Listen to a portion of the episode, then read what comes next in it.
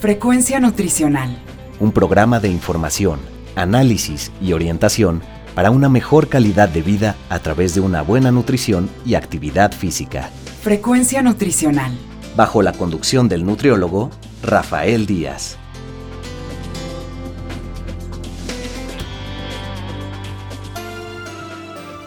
Hola amigos y amigas, ya estamos en su programa Frecuencia Nutricional, un programa de la Universidad Autónoma Metropolitana, Unidad Xochimilco, para One Radio 94.1 FM. Les saluda Rafael Díaz García. Quiero darles las gracias a todos los que durante estos días nos han seguido en nuestra página web y se han puesto en contacto con nosotros vía correo electrónico, Facebook y Twitter.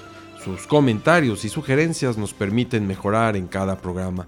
Recuerden que Frecuencia Nutricional es un programa hecho por personal docente e investigadores de la licenciatura en Nutrición Humana de la UAM Xochimilco para todos ustedes, y el cual tiene como objetivo informar, analizar y orientar en los diferentes temas relacionados con la alimentación y la nutrición. Antes de enviar a nuestra cápsula, les informo que el día de hoy les vamos a presentar una entrevista que realizó la maestra Magdalena Rodríguez Magallanes a la maestra Rubí Medina Aguilar, candidata a doctorado en genética y biología molecular en el CIMBESTAB. Ellas platicaron sobre el Premio Nacional de Ciencia y Tecnología en Alimentos.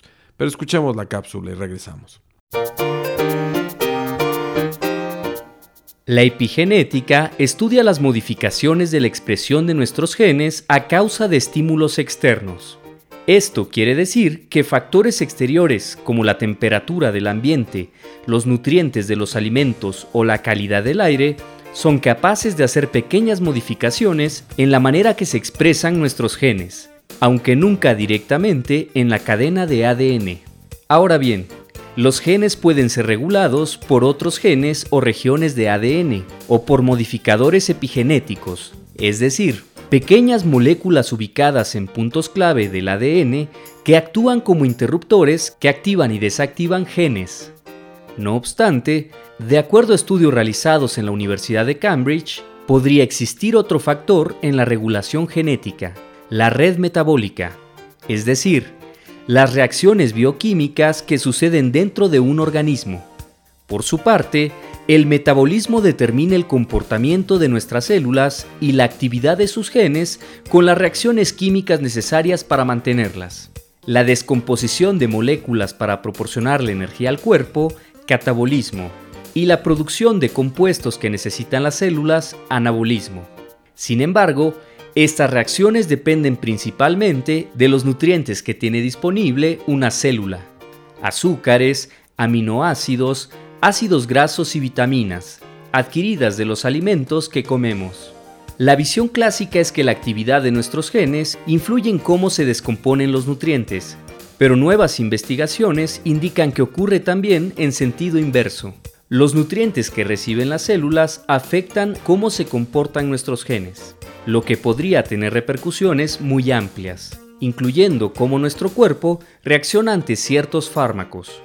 Aunque poco podemos hacer para modificar sustancialmente la genética, lo que sí podemos es producir modificaciones epigenéticas favorables, incidiendo en la expresión y comportamiento de nuestros genes a través de una alimentación saludable y hábitos como la actividad física y el descanso. Bien amigos, como les comentaba antes de ir a la cápsula, les vamos a presentar hoy una entrevista que concedió la maestra Rubí Medina Aguilar, quien es candidata a doctorado en genética y biología molecular en el CIMBESTAB, y hablaron del tema del Premio Nacional en Ciencia y Tecnología en Alimentos con la maestra Magdalena Rodríguez Magallanes. Escuchemos la entrevista. Frecuencia nutricional. Amigas, amigos, bienvenidos a su programa Frecuencia Nutricional. En esta ocasión contamos con la presencia de una querida exalumna, la maestra Rubí Celi Medina Aguilar. Ella es candidato a doctorado en genética y biología molecular del CIMBESTAV. Pues bienvenida Rubí, qué gusto tenerte con nosotros. No, pues muchas gracias Magda. Al contrario, es un honor y un orgullo para mí estar hoy aquí. Bienvenida. Y pues en esta ocasión Rubí nos va a hablar sobre un trabajo que realizó que fue justamente galardonado con el Premio Nacional en Ciencia y Tecnología en Alimentos. Si nos puedes comentar, te voy a ceder totalmente los micrófonos porque el tema que tú manejas es sumamente interesante y pues adelante. Bueno, pues este trabajo es un trabajo en equipo que comenzó desde prácticamente la maestría en ciencias genómicas en la Universidad Autónoma de la Ciudad de México y que ahora en el doctorado se hizo una realidad completarlo y de hecho generar una cantidad de información muy importante, considero yo, que es la base para entender cómo uno, uno solo de los compuestos naturales que encontramos en los alimentos puede cambiar o reprogramar la expresión de genes o el comportamiento de los genes de unas células de cáncer de mama de un tipo de cáncer de mama que se llama triple negativo.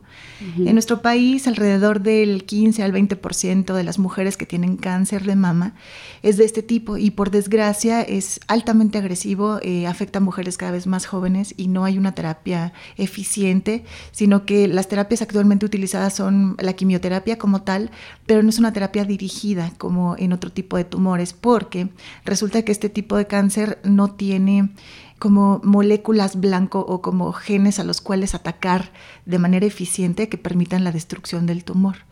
A pesar de mm. esto, este, aunque se usa la quimioterapia, pues hay una alta tasa de respuesta terapéutica completa, se le llama.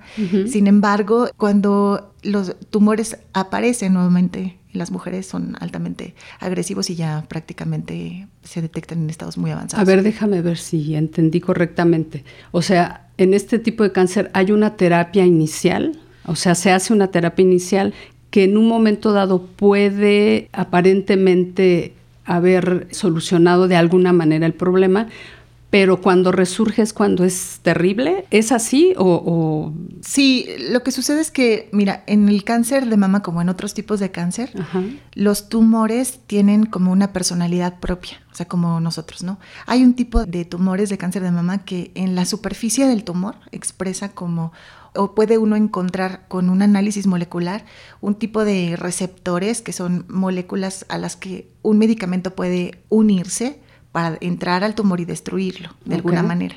Pero en el caso del triple negativo no tiene esos receptores, no hay manera como de atacar alguno de esos tres receptores de estrógenos, esas tres moléculas, para poder dañarlo. Entonces tienen que buscar otras rutas para poder acabar con ese tipo de tumores. Entonces la búsqueda ha sido exhaustiva y demás. Y sí, claro, se han probado diferentes medicamentos, hay muchas terapias que se usan farmacológicas desde, por ejemplo, dirigidas a uno de los receptores que se llaman aurora sinasa A, que son como fármacos dirigidos contra una molécula específica que se encuentra en ese receptor tratando de acabarlo, ¿no? y bueno, supongo, ¿verdad? Por supuesto que en esa búsqueda, igual que en otro tipo de cánceres, pues los efectos son terribles, ¿no? Sí, básicamente son efectos secundarios altamente agresivos, porque además el tipo de tumor requiere pues también de una quimioterapia algo fuerte. Y el problema también es que hasta el momento no ha habido como éxito absoluto, digamos, en el tratamiento. Claro, porque el cáncer en sí es una enfermedad muy compleja, es un conjunto de enfermedades complejas. Sin embargo, pues bueno, en la búsqueda también se ha hablado del potencial que tienen los alimentos o los compuestos eh, naturales en ellos que se les llaman fitoquímicos. Entonces estos fitoquímicos actúan también a nivel molecular con la capacidad de prender o apagar genes de este tipo de tumores que pueden ayudar a la destrucción del tumor y maravillosamente tienen una selectividad por las células sanas, es decir, atacan de forma diferente. A las células de los tumores parece que las ayudan a morir y a las células sanas las protegen del daño causado por las terapias actualmente utilizadas. Entonces, una que eso no sucede con otro tipo de tratamientos, ¿no? Por supuesto. Sí, entonces eso es una de las grandes como promesas que existe en el campo de la epigenética del cáncer y esto es que se puede cambiar como algunos candaditos químicos a través de compuestos que están en los alimentos para poder hacer que genes que son promotores del tumor se apaguen o genes que son protectores de las células sanas se enciendan. Y esto genere una actividad dual o, que sea múltiple, que pueda tener muchos blancos, muchas moléculas y que finalmente se pueda ayudar a los pacientes que sin interrumpir sus tratamientos actualmente utilizados puedan ayudar a que las dosis de los medicamentos sean menores o que los efectos secundarios no sean tan agresivos. ¿no? Fíjate que esto que comentas es muy importante y qué bueno que lo haces porque muchas veces se tiene la creencia de que tomar justamente algunas cuestiones alternativas implica abandonar los tratamientos médicos, ¿no? Que eso puede resultar en cuestiones fatales finalmente, ¿no? Entonces, eso es importante, lo que estás comentando. O sea, es un, tratamiento que puede coadyuvar, más no quitar un tratamiento médico y quedarte únicamente con esta alternativa, ¿no? Sí, es importante mencionar que, bueno, todo el mundo está unido, digamos, la comunidad científica en buscar opciones. Sí es cierto que hay farmacéuticas y que hay una empresa detrás y lo que ustedes gusten y manden. Sin embargo, yo les puedo decir que sí hay mucha gente que se esfuerza en buscar eh, metodológicamente por dónde agarrar a los tumores y cuáles podrían ser las terapias. De lo que se conoce, pues ya se lleva a la parte clínica, de lo que todavía no se conoce, pues no estamos en condiciones de saber ni siquiera cómo utilizarlo, porque también es muy importante saber que afortunadamente sí, en las especias, en los condimentos, en muchos alimentos tenemos compuestos naturales muy importantes, pero que llevados a un terreno de tratamiento farmacológico como tal requiere también investigación para saber qué dosis, cuáles serían las probabilidades de éxito, en qué pacientes, con qué tipo de características de tumores, etcétera. Y cómo actúa, ¿no? Sí, se tiene que caracterizar. Entonces todo eso también tiene mucho trabajo atrás y hay que considerarlo como que no es trabajo tirado a la basura, ¿no? Y justo uno de esos hallazgos propósitos, o propósitos sí, de es este trabajo que tú hiciste, ¿no? Sí, mira, como nutrióloga para mí es muy importante tener una ventana de oportunidad para poder decirles que es necesario seguir haciendo investigación en cómo los alimentos pueden tener poderes para reprogramar nuestros genes y cómo podemos usar esos poderes de los alimentos tanto para prevención como para tratamiento de enfermedades crónico-degenerativas, entre ellas el cáncer. Entonces, este trabajo se centra en uno de los compuestos que se llama resveratrol, que está en la piel de la uva, en los cacahuates, en los frutos rojos, en el vino tinto, en muchas especies de plantas, y que es uno de los compuestos que ya tienen por lo menos 50 años de investigación científica, sin embargo, de uso tradicional, pues ya tiene alrededor de más de un siglo. Entonces, es mucho tiempo de estar como investigando cuáles son los efectos de resveratrol en diferentes células de nuestro cuerpo. Y bueno, lo que nosotros hicimos en este trabajo es ver cómo ese compuesto resveratrol puede modificar unos candaditos químicos que se llaman grupos metilo en unas regiones específicas de como si de un cerebrito del gen. Entonces, en ese cerebrito del gen, que es como la región que controla la actividad del gen, ocurren cambios en función a lo que uno les quiera decir con los compuestos. Es decir, lo que tratamos de hacer es ver cómo cambia la actividad de esos genes que están en esos tumores de cáncer de mama por efecto del resveratrol. O sea, si esos candaditos se modifican, esos grupos metilos hacen que el gen esté encendido o apagado. Entonces encontramos muchos genes que son genes que favorecen la proliferación o el crecimiento de las células tumorales, que al aumentar la cantidad de grupos metilo o de estos candaditos químicos en esta región control por efecto del resveratrol, pudieran estar siendo silenciados. Y eso favorecería que el tumor no progrese o que ayude al tratamiento de la célula para llevar la muerte. Ahora, ¿y en qué forma se utilizó este resveratrol? O sea, es... Ah, sí, o sea... Sí, mira, el resveratrol es un compuesto natural que producen las plantas como en respuesta al daño que causa el ambiente, como la luz del sol, o porque la, atacan a las plantas hongos, algo que amenaza su existir. Entonces las plantas y los compuestos, los frutos rojos y demás, la piel de la uva empieza a producir este resveratrol y se encuentra en dos formas en la naturaleza, uno que se llama la forma trans y la forma cis. Químicamente son dos estructuras de la misma molécula.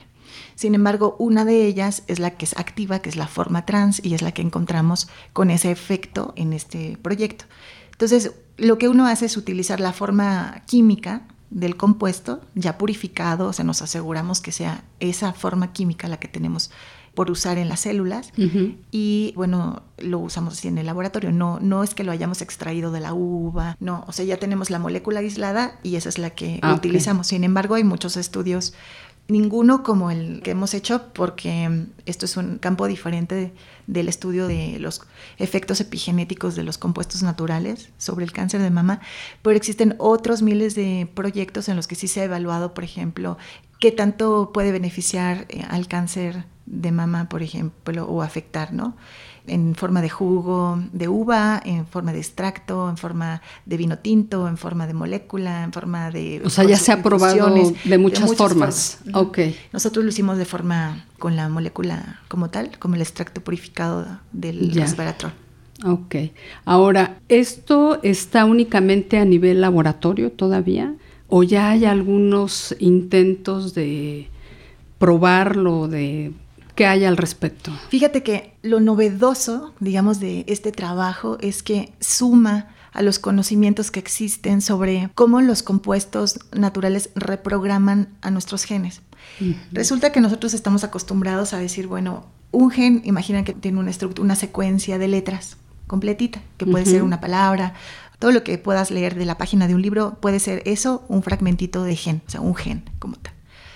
Pero cuando se terminó de secuenciar el genoma humano, se dieron cuenta que no nada más podía haber cambios en la estructura del gen, sino que además podría el gen responder a señales o estímulos exteriores del ambiente y eso podría cambiar la estructura de la cromatina, es decir, la estructura del ADN, cómo estaba acomodado alrededor de unas proteínas y cómo eso podía afectar el que un gen podía estar encendido o apagado. Entonces, a eso se le llaman efectos epigenéticos, es decir, cambios en el comportamiento de los genes que no tiene que ver con modificar su estructura o su secuencia, sino más bien modificar químicamente, por decirlo de alguna manera, al gen para que esto tenga un efecto en su comportamiento, en su expresión como tal. Entonces, nos damos cuenta que en el caso del cáncer, por ejemplo, del 90 al 95% de todas las muertes por cáncer en el mundo se deben efectivamente a efectos ambientales y del 5 al 10% a defectos o fallas genéticas. Dinos de nuevo el porcentaje. Sí, del 5, ¿Cuánto del 5 al 10%. Del 5 al 10% solamente se deben a defectos en genes. Ajá. Pero del 90 al 95% se deben a efectos del ambiente sobre nuestro genoma. Eso es impactante. Y que cambia para que vean el poder que tiene incluso la alimentación, que es un, un factor ambiental en la reprogramación, en el comportamiento de estos genes. Entonces, para mí lo maravilloso es que podemos empezar a, mirar el poder de los alimentos desde cómo puedes tú reprogramar tu código epigenético a través de lo que comemos. Entonces es mucho más allá de tener una vida saludable comiendo vegetales y frutas, sino que empecemos a pensar en cómo cada vez que comemos un alimento podemos estar introduciendo un código de cierto tipo a nuestras células que van a proteger a nuestro genoma del daño al que de por sí estamos expuestos. A lo que te refieres es como tener esa conciencia o sensibilidad de que lo que comes no nada más es, no sé, a lo mejor para decir, ay, es muy saludable o cuestiones, sino un poco más profundo, ¿no? De decir, esto está cambiando mi genética, ¿no? De alguna manera. Eh, claro. ¿Ese sería el mensaje? Por supuesto. O sea, la idea es que podamos ver que no solamente el dar una recomendación sobre come saludablemente Exacto. es una moda o es algo que ya no suena tan familiar que hasta a veces siento que nos choca escuchar, ¿no? ya no lo escuchas, ¿no? Sí, ya, a lo mejor ya es así como escuchar cualquier otra cosa, o sea, ya no le estás tomando el sentido justamente a la importancia de esa palabra, ¿no?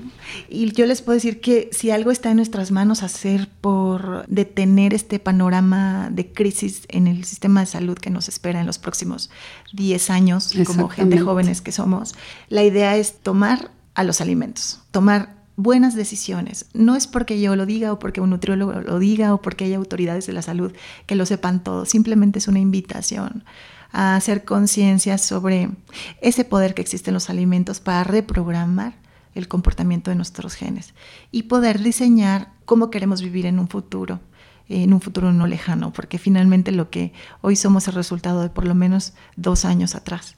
Entonces, ¿nosotros podemos cambiar nuestro código epigenético? Claro que podemos. Bueno, y entonces, ¿cómo podemos esto aterrizarlo al día a día, justamente. Sí. ¿Cómo le das el mensaje justamente a las personas ¿no? que nos están escuchando para tomar esa conciencia justamente de la alimentación? Pues mira, para no salirnos del contexto del cáncer, les puedo dar un dato que a mí me impresionó cuando lo supe, que existen al menos seis compuestos carcinógenos a los que estamos en constante eh, exposición, exposición a través de lo que comemos y es Primero, cuando asamos la carne al carbón, producimos derivados del benceno que pueden estar afectándonos, hidrocarburos aromáticos policíclicos también formados de cuando freímos los alimentos en el aceite. Eh, también tenemos las grasas saturadas, que todos sabemos que de alguna forma no nos son convenientes, pero que están todo el tiempo en las golosinas que estamos comiendo constantemente. También está el alcohol. El consumo de alcohol es algo que no se ha concientizado desde esa perspectiva. El daño generado por el consumo de alcohol también es impactante y el azúcar. Entonces, el azúcar, eh, las aflatoxinas, micotoxinas que están contaminando los alimentos que permanecen mucho tiempo almacenados en estantes, el azúcar que consumimos en los alimentos principalmente, pues sí, industrializados, pero también pues los que preferimos cada uno sabe cuáles son sus hábitos, ¿no? para qué? Claro. Entonces, esos compuestos generan daños directos al DNA, se llaman daños genotóxicos, es decir, que atacan como si fuera, yo me imagino como una bombita, o como una bomba, como una granada que le echas ahí a tu ADN y rompe el ADN. Es cierto que nuestro cuerpo y nuestro organismo es tan hermoso y maravilloso que tiene la capacidad de regenerar el daño ocasionado por todo lo que hacemos. Sin embargo, llega un momento en que ya se pierde esa capacidad porque es tan grande el daño generado que ya no es posible reparar ese daño. Entonces, si todo el tiempo estamos expuestos a estos agentes carcinógenos, incluso del ambiente, de los utensilios de cocina que utilizamos, de nuestros hábitos, del consumo de alcohol, del cigarro, de no consumir frutas y vegetales, por ejemplo, también estamos agregando, digamos, el riesgo que tenemos de dañar constantemente nuestro DNA. Alguien me dijo, sí, todo causa cáncer. Sí, porque estamos en un ambiente en el que altamente estamos expuestos a, mucho daño. Sin embargo, sí podemos hacer muchas cosas y una de esas cosas es proteger la integridad de nuestro código genético, como eligiendo comer frutas y vegetales, por ejemplo, es, una, es la tercera causa de cáncer que existe en el mundo el no comer frutas y vegetales, eso es una causa, ya se sabe, después de fumar. Okay. La idea de aterrizarlo es que empecemos a, a tener Primero, no olvidar lo que ya aprendimos hoy, porque si ya aprendimos hoy algo, ya tenemos una responsabilidad. Y es el azúcar, el alcohol, el cigarro, el no comer frutas y vegetales, el no hacer ejercicio, el estar constantemente sometidos a un estrés que no puedas tú manejar, liberar, claro. de alguna manera, va generando constantemente mucha presión y daño a las moléculas, pero principalmente a nuestro DNA. Entonces, el cáncer no es una enfermedad que se genere de un día para otro, más o menos un tumor de un centímetro tarda entre 5 y 7 años en generarse. Entonces creo que sí existen posibilidades sobre nuestro actuar para prevenir y cambiar nuestro panorama de salud. Podemos lograrlo o no, pero podemos dar esa batalla, ¿no? Y además no lo hagamos por miedo, simplemente, pues porque ahora que tienes el poder modelar y moldear tu cuerpo por dentro y por fuera, pues tienes la libertad de hacerlo o de no hacerlo, pero ya eres consciente, ¿no? Ya no es. Exacto, ya tienes la información, ¿no? Y entonces esto mismo puede estar pasando justamente con la obesidad, o sea, con la obesidad, todos estos factores ambientales. Sí, por supuesto, incluso el papel de la microbiota, ¿no? intestinal, o sea, cómo nos cambiamos de un ambiente a otro y cambia también el tipo de bacterias que crecen en nuestro intestino, que esos van a generar alteraciones en las células beta pancreáticas y que eso va a generar diabetes, como lo puedes saber uno siempre piensa que todo empieza por el páncreas y resulta que ahora se sabe que empieza por el intestino, ¿no? Exactamente. Entonces todo, todo está conectado, no podemos aislar un órgano de otro y mucho menos pensar que, que estamos metidos en una esfera en la que nada nos va a tocar cuando no es así.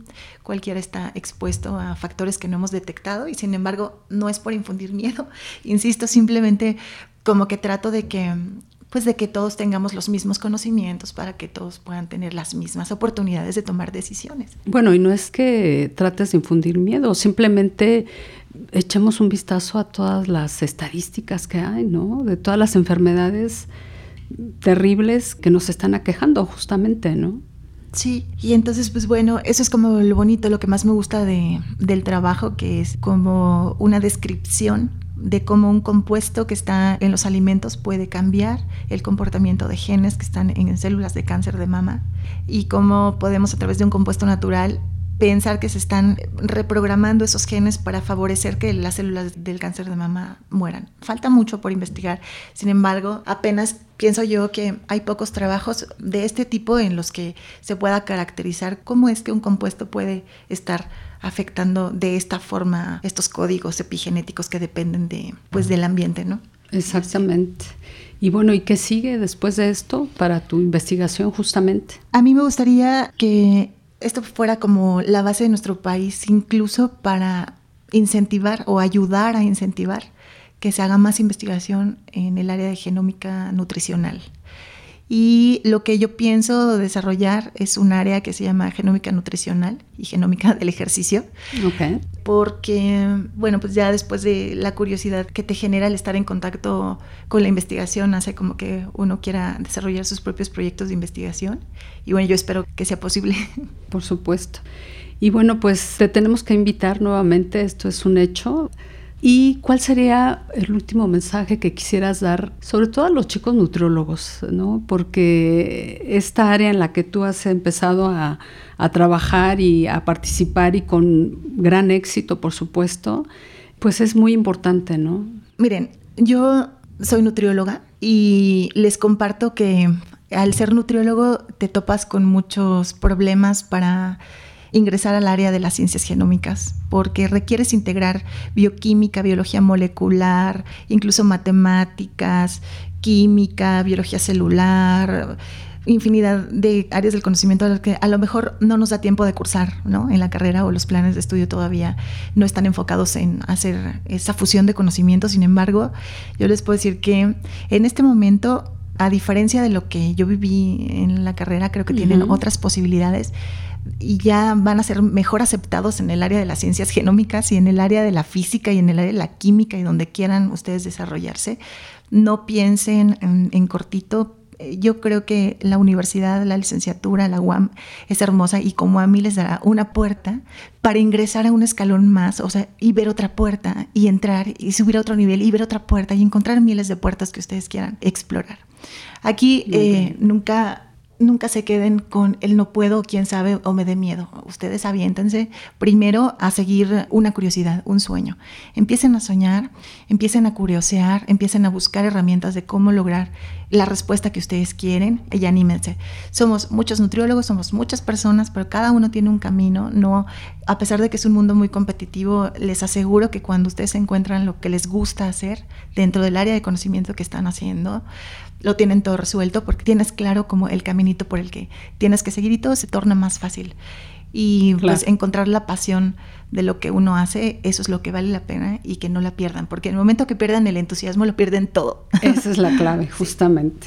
Perseguir tus ideales y lo que te apasione, ¿no? Sí. Pues algún correo, alguna este dato donde te podamos contactar. Sí, claro que sí. Miren, les puedo dar este correo que es rubigenómica@gmail.com. Si en algo puedo servirles, pues con mucho gusto. Muchísimas gracias y de verdad fue un gusto y un honor tenerte aquí. Felicidades por el premio. Ah, no, muchas gracias. Gracias a ustedes. Gracias y hasta pronto. Frecuencia nutricional. Bien amigos, estamos terminando el programa el día de hoy, esperamos haya sido de su agrado. Recuerden que podemos seguir en contacto a través de nuestra página web www.facebook.com diagonal frecuencia nutricional. Asimismo lo pueden hacer enviándonos sus comentarios a nuestro correo electrónico frecuencia nutricional arroba correo y también pueden estar en contacto con nosotros en Twitter como arroba fnutricional. Les recuerdo que pueden escuchar todos nuestros programas anteriores en www.missclow.com diagonal frecuencia nutricional. Solo me resta agradecerle a Teseo López, Alfredo Velázquez, a Norma Ramos, a Magdalena Rodríguez y a Efraín Velázquez quienes hicieron posible la realización de este programa. Finalmente, gracias a todos ustedes por escucharnos. Se despide Rafael Díaz, quien nos espera en nuestra siguiente emisión de Frecuencia Nutricional.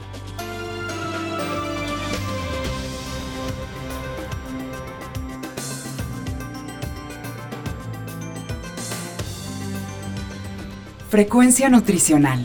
Un programa de información, análisis y orientación para una mejor calidad de vida a través de una buena nutrición y actividad física. Frecuencia Nutricional. Una producción de la Unidad Xochimilco para Guam Radio 94.1 FM.